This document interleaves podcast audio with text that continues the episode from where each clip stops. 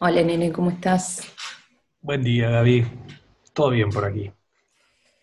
Bueno, me alegro, muy bien, muy bien. Eh, hoy emocionada porque es el último podcast de la temporada. Qué va, lo logramos. Mira que hemos dudado casi todas las mañanas. Pero haber Eh. llegado al final ya es, ya es importante. Empieza el invierno y, y decidimos eh, cerrar el ciclo. Bien. O sea Bueno. que desde cerramos temporada y que terminamos la emisión o va a haber algo más. No, no, ya, ya está la temporada Reloaded, la segunda temporada. Ya la estamos, la estamos planeando. Perfecto. Bueno, Eh, esa, esa se va a venir con todo. dale. con todo lo Excelente. mejor de la primera. Así que Oh. prepárense. Ya está toda la carne en el asador, ahora hay que, hay que disfrutarla. Bueno, eh, ya estamos en el camino y, y cómo venimos. Ese, ese sería el, el episodio de hoy.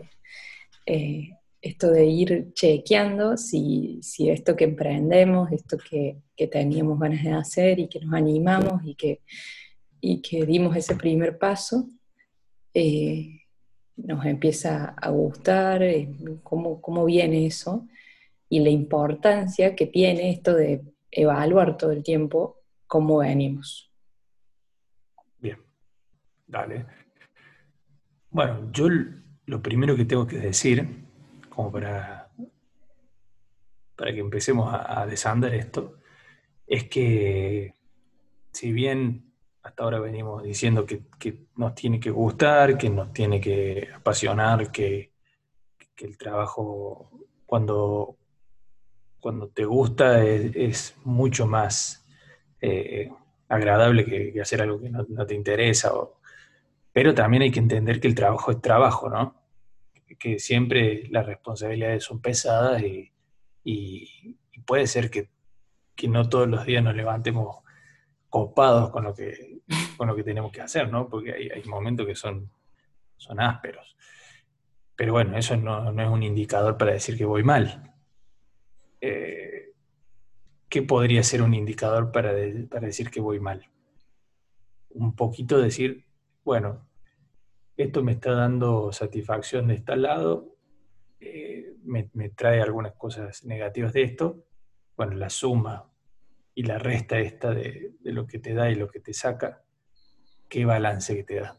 Si es positivo, vamos bien. Si, si es negativo, y bueno, empecemos a buscarle algún, alguna solución. Vamos, podemos pivotar, tampoco quiere decir que nosotros vamos a arrancar un emprendimiento teniendo claro todo lo que, lo, que tenemos por delante. Entonces tenemos que tener cierta flexibilidad para, para ir adaptándonos, ¿no? Sí, yo creo que en ese punto uno no tiene que tener, primero ser flexibles es como la característica principal. Y segundo, que no tenemos que tener miedo de fracasar porque, porque algo es mejor que nada, digamos. Entonces, si vos fracasas o vos eh, descubrís que eso que, que estás haciendo no te gusta, eh, es un ítem más para tachar en la lista, y está buenísimo porque te quedan menos, de, menos cosas para probar. Entonces, por ahí eh, tenés que tener mucha suerte si lo primero que haces es lo que realmente eh, te gusta y realmente eh, tiene éxito y vos te sentís pleno. Entonces, eso sería como un gol de media cancha. Como diríamos los arquitectos, un render de una, ¿viste? Bueno, déjame, déjame, sí, uno por ahí, no sé, eh, uno dispara para un lado y, y- y quieres cazar una, no sé, un, una- un animal y se te cruza otro y justo le pegas en- a otro. Y, y bueno, Me podría pasar porque la- tengo la- muy mala, muy mala puntería. sí. Déjame contarte la anécdota de un conocido, eh, capaz que lo conoces, el, tipo Cristóbal se llamaba, ya no está por suerte, por desgracia, no por suerte. por suerte. Eh, y el tipo arrancó con una startup, pidió recursos, eh, agarró y presentó el, Canvas, que es el modelo de, negocio, y le dijo, mira, yo tengo una idea que, que necesito tanta plata, y bueno, este es mi objetivo. Entonces, bueno, consigue unos manguitos, lo largan. Y el tipo, bueno, siempre tuvo, tuvo como dos o tres meses y no veía frutos, todos le empezaron a preguntar, che, ¿estamos, estamos bien? ¿Vamos bien? Y él, sí, sí, sí, estamos bien, estamos bien. Y resultó que, que su objetivo, que era llegar a las Indias, no se cumplió. Pero ¿qué pasó? El tipo llegó a América. Entonces, claro, él eh, creo que hasta, hasta muy... Creo que murió convencido que, de la India. Pero lo que hizo, lo que logró fue mucho mejor que llegar a las Indias. Llegó a un nuevo continente, llegó, hizo un lazo, un puente que, bueno, imagínate que, cambió la historia de la humanidad. Y bueno, pero si vos, le, si, si vos leías el modelo Canvas que él presentó a la reina, claro, fue un fallo, fue un fracaso absoluto, porque él tenía que ir a un punto y fue a otro. Pero fíjate vos que cómo el, cómo el éxito te encuentra haciendo. Totalmente. No te encuentra sentado viendo una película en tu casa. Es el, punto clave, digamos. Eh, yo siempre tengo un indicador que es propio, que, me hace ir viendo si voy bien o voy mal, que para mí es si, lo, si estoy contenta, si sonrío, si, si me río. Si pasan, qué sé yo, dos, tres días en el que, el que estoy enojada, que, que de mal humor, que, que no sé, que me doy cuenta que me voy perdiendo a mí misma y mi esencia, empiezo a ver qué es eso que me molesta y qué es eso que no, que no va bien. Si pasan meses, ni hablar, y si pasan años, ya digo, esto parece que no va por acá. Entonces, eh, ese es mi indicador, digamos, cada uno tendrá su indicador de, cómo quiere vivir la vida, pero yo siempre que hacemos las reuniones de equipo con los chicos para plantear objetivos, siempre mi primer objetivo es pasarlo bien. siempre. siempre digo, para mí, eh, como decíamos nosotros, eh, la vida se trata de estar todo el tiempo en camino, ¿no? En la búsqueda, en, en pleno desarrollo constante. Y si en esa búsqueda, en ese camino, en ese desarrollo, la paso mal y lo sufro y me es pesado y, me voy perdiendo a mí misma, voy mal. Pero si, si, si, tengo que poner esfuerzo, no tengo problema, porque a mí el esfuerzo eh, me, hace bien, digamos, porque siento que estoy, que estoy traspasando fronteras, que estoy... Pero siempre ese esfuerzo, al último del día, me tiene que dar alguna satisfacción. Claro. Sí, no es tanto, yo creo que, el destino del emprendedor o del que hace lo que quiere o lo que le gusta, no es tanto eh, vivir una vida tranquila, sino vivir una vida apasionada, que es casi contrariamente a vivir una vida tranquila. Yo, yo cuando, cuando, cuando la cosa está muy calma, yo soy el que hace olas. Así. Y que agita. Claro. Y, va en contra de la tranquilidad. Sí, Al revés, me parece. O sea que no, no, no, no pasa por decir, bueno, voy a llegar a un punto donde ya está, ya, ya me. Apacible. Claro. Sí, totalmente. Eh, a ver, y si uno tiene como objetivo la tranquilidad económica, por ejemplo, que eso es un tema tabú, ¿no? La economía nadie habla. O sea, decir, eh, yo, nadie te dice, no, yo me quiero llenar de plata. lo hablábamos con, con Marco el otro día, eh, que uno cuando se plantea un objetivo, se plantea sueños, eh, como que culturalmente me parece que está mal visto pensar en que, en que un objetivo también es tener plata, también es, es que, que, te vaya bien económicamente. Entonces, yo creo que eso hay que, hay que ejercitarlo también, ¿no?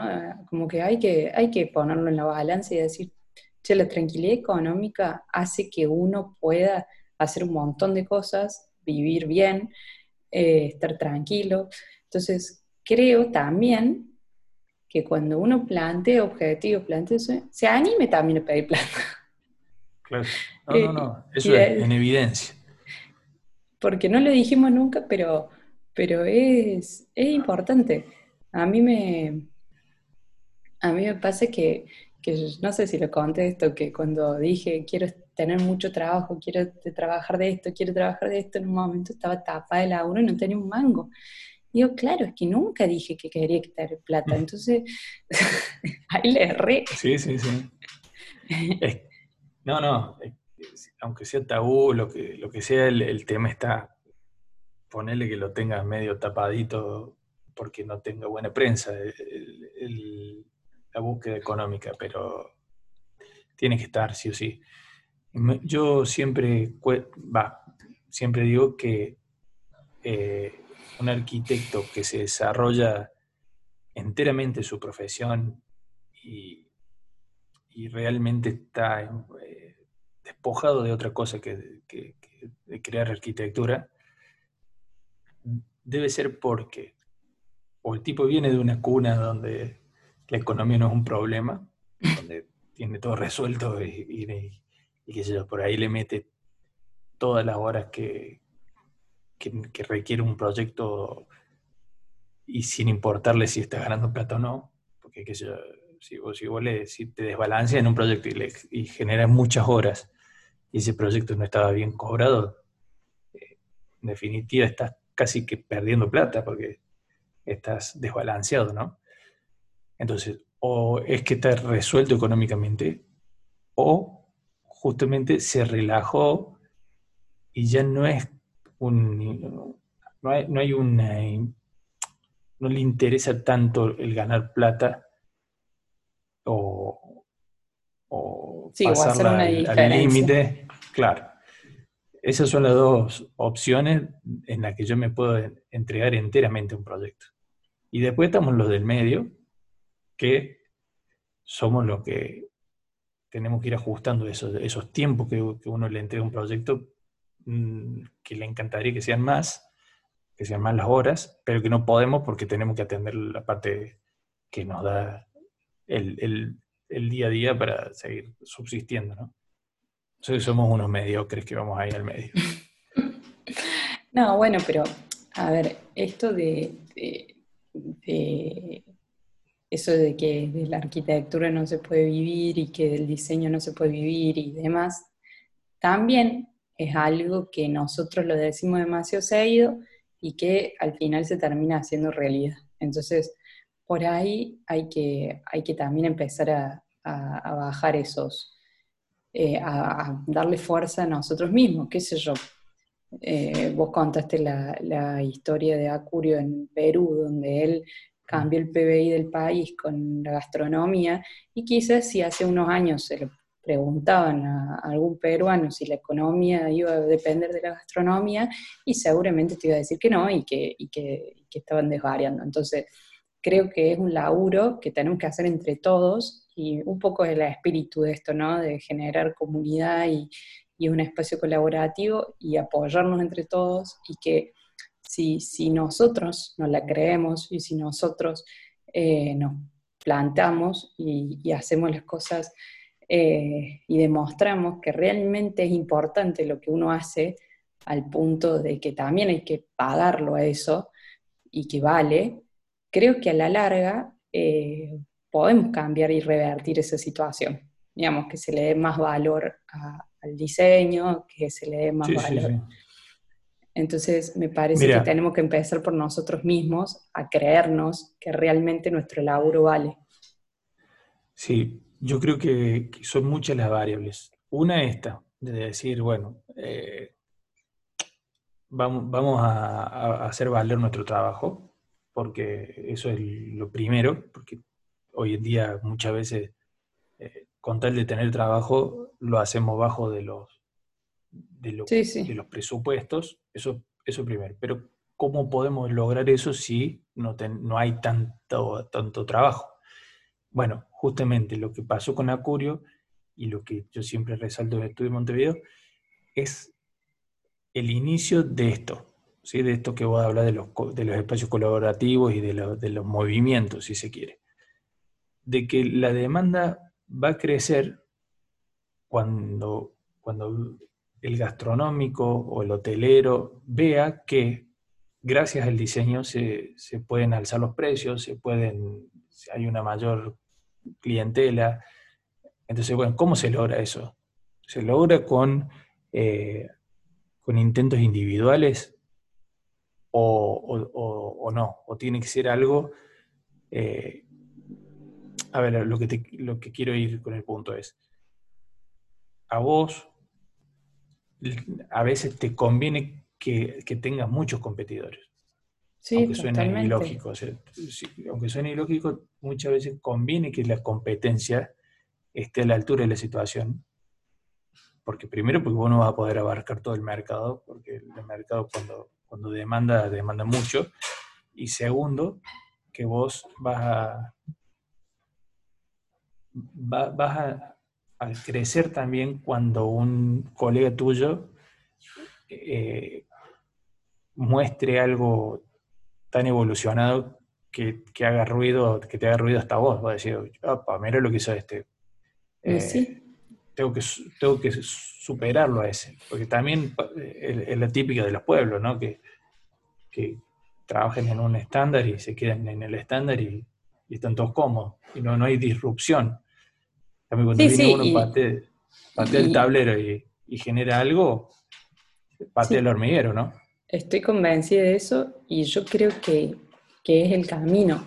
Entonces, ese, ese punto para mí, la competencia o que, o que surjan cosas que, por ahí tomen algunas características de, de, de cosas que vos hagas, digamos, por ejemplo, de proyectos que uno hace, que otro tome algunas cosas como ejemplo, a mí de cierta forma, lejos de molestarme, de alguna manera me hace sentir contenta porque digo, bueno, eh, vamos a, ir poniendo eh, la vara más alta y entre todos vamos a hacer que, que, que después no haya otra opción, digamos, que después no haya la opción de de no contrato a alguien y, lo hago yo mismo como era antes.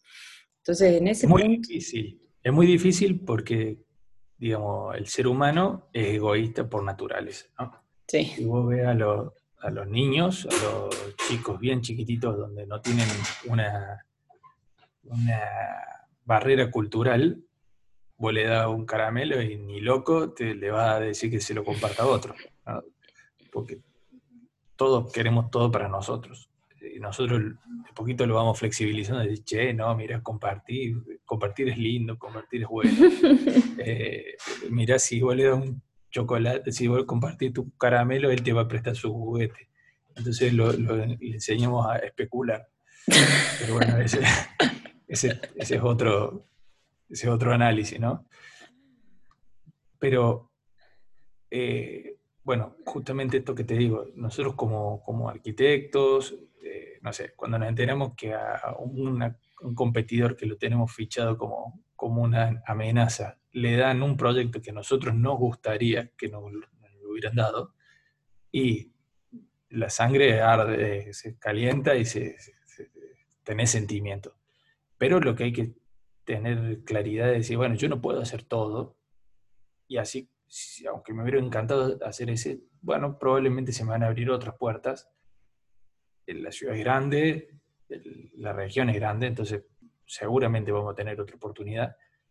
Y eh, entender esto de que que la competencia también ayuda, de, estar solo haciendo un, eh, empujando un Falcon que, no quiere arrancar, es difícil. Es mucho mejor cuando hay dos o tres. O sea, y hablemos del Falcon como un movimiento de, arquitectura. sí, de diseño en general o, lo que sea, porque en realidad si vos lo llevas a cualquier área es lo mismo. Claro, claro. Mira, Curio era un gastronómico, nada que ver. Sí, por eso. Em, yo hay dos cosas que quiero decir eh, que, me gustaría como, como dejar de mensaje en este, en este podcast. Una, que hay muchas incomodidades que, que tenemos diariamente y que nosotros nos acostumbramos a ellas y que de alguna manera pasan a ser parte de nuestra vida diaria y todo el tiempo nos molestan, es como tener una piedrita en el zapato. Todo el tiempo nos molestan, pero nosotros estamos apurados y caminamos y vamos rápido y decimos, bueno, ya me lo voy a sacar, bueno, ya me lo voy a sacar.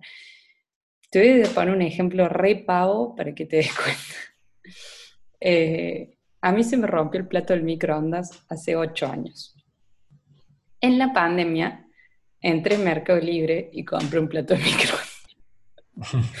hace ocho años que pongo un plato común, tratando de que haga equilibrio para poner otra cosa arriba, para que gire el microondas, para calentar cosas. Por, por, 10 minutos que te... y 800 pesos. Claro. De 10 minutos y 800 pesos. Sí, sí, sí, sí. Y realmente abro el microondas, pongo la taza y gira, digo, qué placer. Sí, sí, sí. digo, no puedo haber vivido ocho años con el plato del microondas roto y no se me no paré un minuto a decir, para, resolvemos este tema porque la verdad es que me tiene incómoda.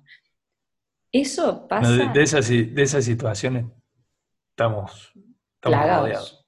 Estamos rodeados y, y, están al alcance de una decisión, todas esas cosas. Exactamente. Y para mí, todas esas cosas que nos van como rajuñando y por ahí, viste, que nos van eh, haciendo que la que las cosas se pongan pesadas, que, que, te quiten energía. Ser ligero. Exactamente.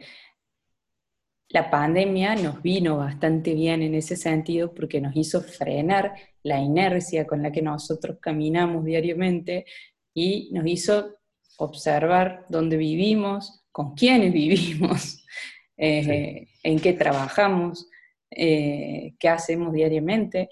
Eh, qué extrañamos de nuestra vida diaria. Entonces creo que, nos hizo como rever eso. Pero creo que es un ejercicio diario que hay que hacer. O sea, decime cuántas veces te pasó de tener ganas de hacer pis por cuatro horas más o menos. O sea, de decir... Sí. O sea, eh, yo una vez escuché algo... Estoy incómodo porque, porque, porque quiero. Una vez escuché algo que me pareció genial, ¿no? Que los seres humanos con el pasar del tiempo, lo que vamos haciendo es acallando las necesidades del cuerpo. Entonces vos, por ejemplo, te duele la cabeza y seguís como si nada. Tenés hambre y seguís como si nada. Tenés ganas de hacer pis y seguís como si nada. Y no, a ver, y tenés sueño y te tomas un café. Entonces, sí, sí, sí, sí, A ver, si tenés sueño, tenés que dormir más. Si tenés ganas de hacer pis, anda al baño. Si tenés hambre, come algo. somos, somos postergadores. Yo imagínate, tengo un seguro del auto que digo, tengo que cambiarlo porque me están estafando mensualmente. y yo lo vengo diciendo hace un año, de que tengo que cambiarlo. Y, por ahí todos los meses me cae la cuota y no sé, ahorro mensualmente en una cosa, en noche, no, voy, a, no, voy a desayunar porque en tal lado porque es caro y tengo ese gasto fijo que me van todos los meses cayendo. Yo pagaba el celular unos pelotudos. Claro, solo porque no tenía ganas de, llamar por teléfono y decirle que me bajen el precio. Lo peor de todo es que llamas por teléfono y en cinco minutos te lo bonifican, te dan... Sí, sí, se resuelve. por eso te digo, es a una decisión. Bueno, no, es mucho. Pero es algo que vengo pensando hace, hace un tiempo y cada vez que abro el microondas me lo, me lo recuerda, digamos. Y digo, realmente compremos el plato en microondas y joder con el tema. Porque realmente son todas pequeñas incomodidades que nos hacen, y esto trasladado ¿no? a, a, cómo voy, cómo vengo en, en, el camino que estoy transitando y, y, cómo me siento. Bueno, estas son las pequeñas cosas que uno tiene que ir evaluando. A ver, ¿cuáles son esas incomodidades que, tengo para ir limpiándolas e ir eh, ajustando el camino? Claro. Eh, como te contaba recién de, Cristóbal, eh, a nosotros nos van a pasar cosas menores, ¿no? No vamos a, querer pretender descubrir América, pero hay que estar atento para saber pivotar, ¿no? Cuando, cuando uno llega a un punto y dice, che, sí, yo, yo, yo había dicho que iba a hacer tal cosa, pero estoy viendo que no, que es por acá. Eso no tiene ni cerca olor a fracaso, eso es una, adaptación. O sea, que, si vos lees la historia de las grandes empresas, sí, todas empezaron haciendo Mercado Libre, Amazon, todas, todas, básicamente todas, Airbnb, bueno, todos los cores de los negocios tuvieron mal planteado de entrada, ¿sí? cuando, cuando, Facebook mismo, todos empezaron siendo, yendo a India y, descubriendo América. Así que esa es una... Hay que estar atento, hay que estar atento. Yo no, puedo tampoco decir, bueno, me equivoqué. Eh, no, más nada. o no, bueno, pero yo ya le conté a todos que iba a ir por acá. Eso no tiene nada. Eso también está bueno, contárselo a todos, después decir, no, tengo que hacer algo, pues ahora qué hago. Ahora vos, por ejemplo, estamos todos esperando que vos saques un robot. Si vos no sacas nada, ¿qué, qué hacemos? Sí, bueno, pero por ahí saco una licuadora, ponele. La primera licuadora cordobesa del mercado. Y bueno, todo lo que aprendí eh, quizás eh, termine en eso. Totalmente. es, difícil, difícil decidir dejar de hacer robot para hacer licuadoras, pero bueno, eh, está entre las probabilidades. Y, y otra cosa que para mí, eh, bueno, el otro día justo tuve una charla ¿no? de, en Endeavor y, y, dijeron algo que para mí, eh, yo también lo venía pensando, pero creo que me terminó de cerrar que las empresas internacionales o los inversores internacionales y los inversores en general no invierten en empresas o en startups que eh, sean eh, de una sola persona. Tienen que ser sociedades. Entonces, es algo que yo vengo viendo y es algo que siempre hablamos con vos, que para mí el estar acompañado eh, es mucho más rico que estar solo. Eh, y, que, y que también esto de decir, yo, Cristóbal Colón, no estaba solo, tenía un equipo atrás, digamos. Eh, salió con su, su, nombre la cosa, pero, él no podría haber, haber estado solo. Entonces, sí, sí, estaba Pizarro en otro, navegando a su lado. Lo más divertido que tiene la vida es compartir y es compartir, por más que, somos naturalmente egoístas, creo que, reírse solo es raro, reírse con un grupo de gente o reírse con, un socio, reírse es, mucho, es mucho más común, digamos. Eh, entonces, si te estás riendo solo por la calle, te van a ver y van a decir, este está medio loco. Mm. Entonces, para mí, eh, otra de las cosas que, a mí me han servido y que, que me sirven y que realmente lo hago porque, porque lo disfruto mucho más, es estar acompañado y emprender cosas con otros, no solo. Sí, es clave. Para mí esa es de las definiciones que hay que llevarse de, este, de, de esta temporada, que tener con quien abrazarte cuando metes un gol es fundamental. ¿Qué es lo que le pasa al tenista? ¿no? Que, queda, ahí, cuando gana el partido se rodilla, ¿no? pero no, tiene con quién festejar. No, lo festeja con Dios, porque se, arrodilla y mira el cielo, por lo menos busca. Sí, sí, pero muy místico para mi gusto. sí, totalmente. Yo no soy, yo no soy de esas, pero, pero, pero eh, siempre es, necesitas un par. Sí, sí, sí, sí. Eh, y, si, si, tu socio te complementa eh, haciendo lo que a vos no, no te interesa y viceversa, mucho mejor todavía, porque sumás potencialidades y, y tenés un arco mucho más amplio para una, fuerza de choque mucho mejor. Así que, que es importantísimo y, difícil, ¿no? Porque encontrar una persona que, te banque en la buena y en la mala no se, no se hace tan fácil. No, bueno, justamente eh, este, este, en esta reunión que tuve, eh, había una persona que tenía una empresa que había fundado sola y que y ahora los, los, inversores le pedían que, que tuviese un socio para, para invertir, porque si era ella sola no le iban a invertir. Y estaba en una encrucijada de conseguir un socio. Y digo, qué difícil, ¿no? Una vez que ya. Sí, pero es como, es como te digan, che, eh, te tenés que casar esta semana, búscate una pareja. Porque el socio, el socio básicamente es una pareja. Y Entonces, tenés que salir corriendo. tenés que salir corriendo. Che, ¿se te ocurre con quién me puedo casar?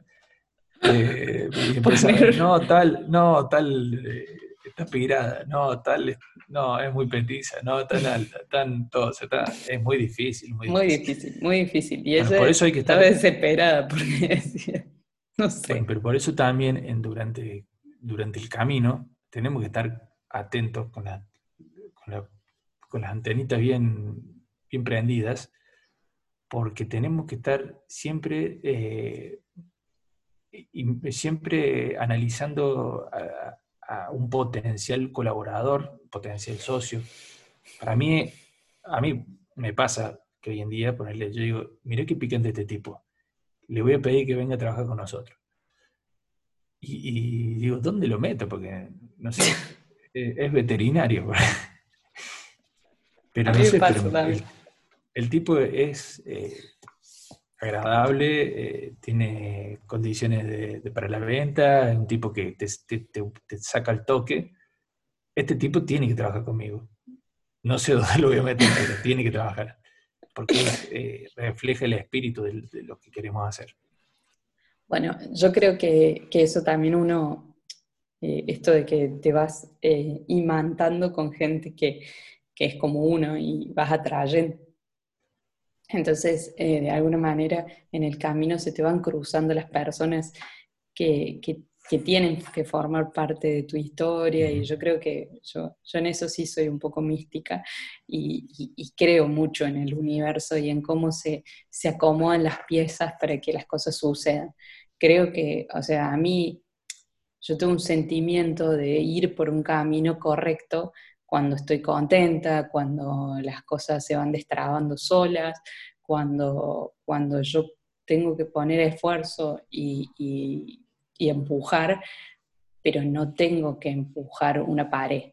Tengo que empujar algo que tiene ruedas, algo que va, o sea, digamos, algo que fluye. Eh, eh, no, es que, no es que tengo que demoler un muro de piedra. Entonces, se nota la diferencia del esfuerzo, digamos. Un esfuerzo es acompañar, ir empujando y disfrutando y, viendo el camino. Y, el otro es, eh, no, tengo todas las manos rotas, me está sangrando todo. No, evidentemente por acá no. evidentemente esto no era una puerta. Bueno. Eh,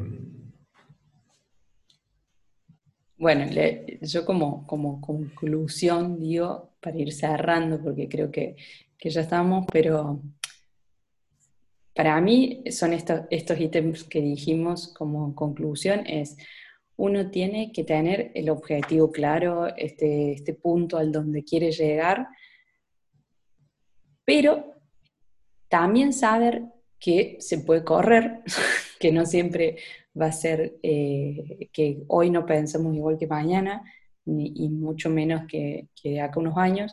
Entonces tenemos que ser flexibles, sacar las incomodidades del, que, eh, que tenemos diariamente y intentar ir acompañados. Para mí esas son como eh, las, las claves. Entonces, en esto, todo el tiempo ir evaluando si estoy contento, si, si, si la estoy pasando bien, si realmente la suma y la resta me da positiva, quiere decir que vamos bien. Excelente. Yo te voy a dejar dos puntitas más, que una se me acaba de, olvidar, por eso el espacio hace un ratito, porque lo tenía y se me escapó. A mí me pasa muchas veces. Bien. Me, me, gusta muchísimo lo que decía Steve Jobs de que los puntos se unen para atrás, o sea, ah, viéndolos en retrospectiva.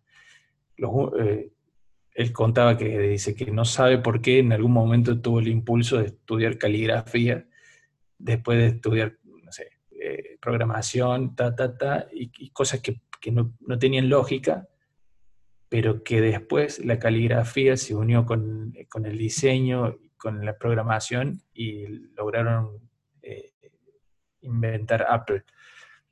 Y muchas veces nos pasa de que, de que hacemos cosas que por ahí no tienen sentido en el momento, pero que, que, a futuro, cuando nos damos vuelta, o cuando hacemos una retrospectiva y, decimos, ah, mira, claro, si yo no hubiera hecho esto, eh, no hubiera conocido a tal persona. Si no hubiera conocido a tal persona, esto no se hubiera dado. Y, bueno, sé que hay que tener una confianza a ir sin lo que haciendo lo que, lo que te vas sintiendo en, el momento, ¿no? Porque, porque probablemente tu análisis eh, del momento no entiende por qué lo estás haciendo, pero quizás tu, cabeza sí entiende por qué te está diciendo, che, hace eso. Entonces hay que dejarse un poquito liberado al sexto sentido. Así es. Eh, ese para mí es es mi, única forma de hacer las cosas, así que, eh, y, también hay que saber cuándo el deseo es real y cuándo lo queremos construir, porque muchas veces queremos desear algo, pero realmente no lo deseamos. Me parece. Bueno, eh, quiero dar un pequeño avance del, próximo podcast que para mí eh, que lo voy a tirar quizá casi sin decírtelo a vos, ¿eh? Sí, dale, yo estoy expectante a ver cuál es mi futuro. Y si, si, sigo estando, porque capaz que en este momento se me desvincula. Mira, eh, me llegan mensajes todo el tiempo que dicen, tu hermano es un genio. Digo, che, bueno, che, tampoco.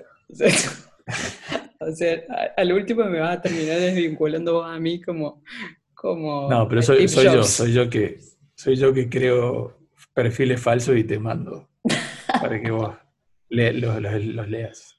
Ay, todo, todo, todo me qué maestro tu hermano, que tu hermano es un genio. Ya, a mí nunca me dijeron nada, así que... soy yo, soy yo. Sabe que te estoy haciendo brillar. Escucha, eh, título del próximo podcast. Cosas que no nos enseñaron en la facultad. Te lo dejo picando. ¿Eso es una temporada? O... Una temporada. Cada capítulo hablamos de una cosa que aprendimos fuera de la facultad. Bueno, hay, hay, tele para cortar, entonces no, no, no nos quedamos sin tema. bueno, nene, muchas gracias. Un placer realmente eh, haber hecho este, este ciclo. Yo creo que yo creo que si, si después de, tantos, de tantas charlas que hemos tenido en matinales, logramos que alguien, que una persona sola, destrabe, se destrabe, se impide, se apasione y, se decida y pegue un portazo y, y diga, tienen razón estos, estos salames, tengo que hacerme más caso a mí mismo, yo ya me voy conforme. Es un éxito rotundo. Claro. Con, una sola voluntad que hayamos empujado a, ya, me parece que... Y por suerte eh, he tenido algunos retornos de, de gente que, que, le ha servido. Así que... A nuestra mamá. a nuestras madres, a nuestros hermanos, todos. No, no, pero me, han llegado incluso de insospechados, porque yo pensé, pensé que, iba a estar mejor recibido en, gente joven, así que recién empieza, pero mucha gente de, mi edad o más grande que, que estaba ahí pendulando, que no sabía si sí o no, y que esto le ha servido un poquito para, para, decidirse. Me parece que, que ese era ni el objetivo. Totalmente de acuerdo y creo que, que, yo ya me siento muy satisfecha por lo menos por haber podido levantarme todos los días a las seis y media y no haber flaqueado en el camino. Eso ya para mí un montón. Bien. Bueno, bueno, bueno un placer. Eh, que seas muy feliz. Un gusto. Muchas gracias.